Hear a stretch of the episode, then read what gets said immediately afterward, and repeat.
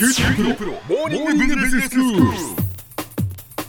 今日の講師は九州大学ビジネススクールでマーケティングがご専門の岩下仁先生です。よろしくお願いします。よろしくお願いします。先生今日はどういうお話でしょうか？はい。前回前々回とアート作品という比較的富裕層の市場を取り上げてきたと思います。はい。今回も富裕層の消費にフォーカスをして話を進めたいと思います。はい、え実は日本の富裕層アベノミクスの効果で増えています。うん、えここに新たなビジネスチャンスの可能性があるわけです。なるほど。えさらにこの富裕層、まあ、特徴としまして1人当たりの消費額が一般の方よりも、まあ、非常に多いということで客数を稼がなくても、まあ、十分な利益を見込める、まあ、そういった特徴があります。はい。え野村総合研究所によると富裕層とは負債を除いた金融資産を1億円以上保有している世帯を示します。はい。え株高などの影響もありましてこのような富裕層世帯10年前に比べてかなり増えたと言われていてそれに伴いまして富裕層にターゲットを絞った商品あるいはサービスが次々と生まれているんです。そうなんですね。なかなか自分の身近な話じゃないので へーっていう感じですけれども。でも実際にやっぱりその富裕層は増えていて、まあ、もちろん格差が広がっているということなのかもしれませんけれども、はでもその富裕層向けのおサービスというのが出てきているということですね。そうですね。え、まあ、それだけこうあのボリュームが増えますと、まあ、ターゲットにもまあしやすくなるということが、あのあるとは思います。はい。でこの富裕層なんですが代表的な消費するものとして食事が挙げられると思います、はい。え昔からの高級食材といいますと、ええ。キャビアフォアグラトリュフといったものが挙げられます。あ そうですね。しかしながら現代ですと富裕層はそういった高級食材にグルメを求めるだけではなく食事自体にイノベーティブさを求めてきているそうなんですどういうことですか？食事にイノベーティブさっていうのは。はい、えーまあ、このイノベーティブさ何なのかということなんですが新しい食材を使ったりですとか、まあ、これまでにある食材を組み合わせて今までになかった料理を作り出していくことを示します。はあ。やっぱりこう革新的なレストランっていうことですか？そうですね、まあ、うん。イノベーティブ、まあ、言い換えますと、まあ、革新性のあるということで、まあ、シェフの思想ですとか哲学、まあ、こういったものが反映された他店にはないこだわりの料理を提供するレストラン、まあ、こういったところになると思いますはい。え例えばこの富裕層たちの間で話題となっているレストランの一つに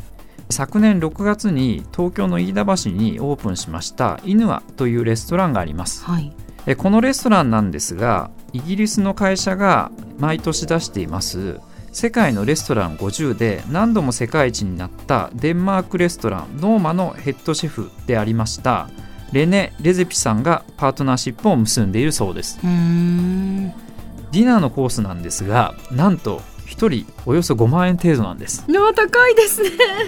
ですよねはい。このイヌアの特徴なんですが、まあ、3人のスタッフさんが日本中を飛び回って探し出した食材をもとに常識にとらわれない調理法でこれまでにない味を生み出しているんですはい。例えば人気メニューの一つに作りたての湯葉と季節のお花というものがありますこちらはですね食べられるお花を湯葉で包んだ料理でして。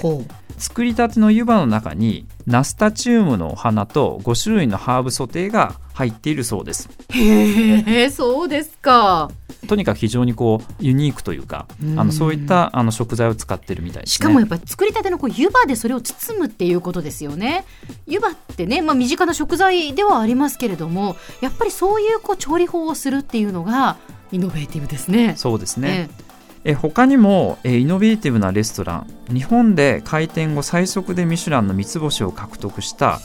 大阪のレストラン。はじめというところもあります。えはい。ディナーの客単価はなんと1人8万円です。一人8万円ですか？はい。すごいな。ものすごいですね。え看板メニューは直径60センチほどの大皿に盛り付けられた地球というメニューです。えー直径60センチの大皿ってかなり大きいですよね。そうですね、まあ、このかなり大きい大皿にですね約100種類の野菜を並べまして大地を表現するとともにほう。貝エキスのエスプーマで雲を表現してエスプーマってこう泡みたいなものですか？そうですねムースみたいなあーはいはいはい感じのものです、まあ、それでですね宇宙から見た地球に見立てた料理になっています壮大な料理ですね。そうですね頼まれた方が地球を丸ごとシェアする、ほまあ、これがコンセプトになっているそうです。うへ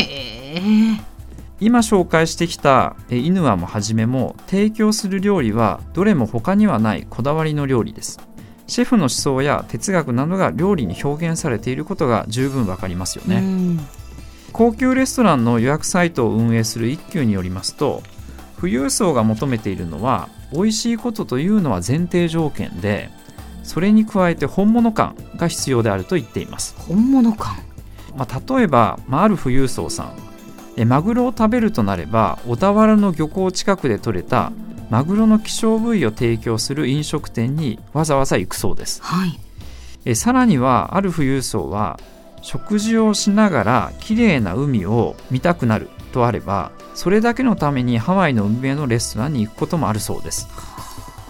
まあ、これらを見てみますと、まあ、一般的な消費者では考えもつかないような消費行動を、まあ、富裕層料理に対して取っていることがわかると思います。そうですね。やっぱりこうすごくこだわったそのアーティストの方とかそういう話をこう昔はねそうだったみたいな話を聞いたことがありますけどでもそういうやっぱりその本物を求めてわざわざそこまでするっていう富裕層が増えてきているっていうことなんですよね。そうですね、ええ。昔からまあそういった行動あったと思うんですけども、はいはい。まあ、それがさらにまあいろいろな形でこの本物感を求めて、うん。まあ、現地までこう行くっていう人がまあ増えてきていると、はい。まあ、それが富裕層に見られるということですね。はい。えーイノベーティブなレストラン、まあ、イヌアだったりはじめの他にも、まあ、次々に開店しているそうなんですやはりこの背景には2020年に控えている東京オリンピックの影響がありそうです。はい。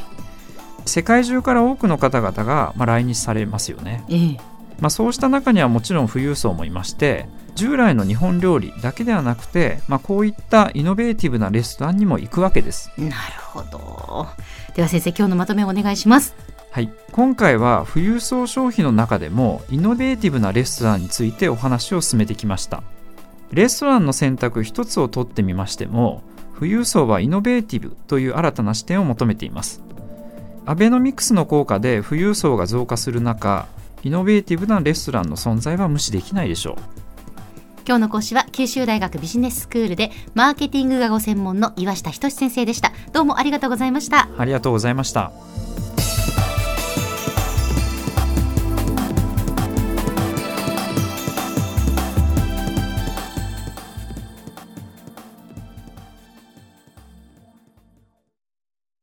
QT プロは通信ネットワーク、セキュリティ、クラウドなど QT ネットがお届けする ICT サービスです。九州中に展開した光ファイバー網を基盤に一番身近なビジネスパートナーとして九州の企業、自治体の皆様をサポートします。詳しくは QT プロで検索を。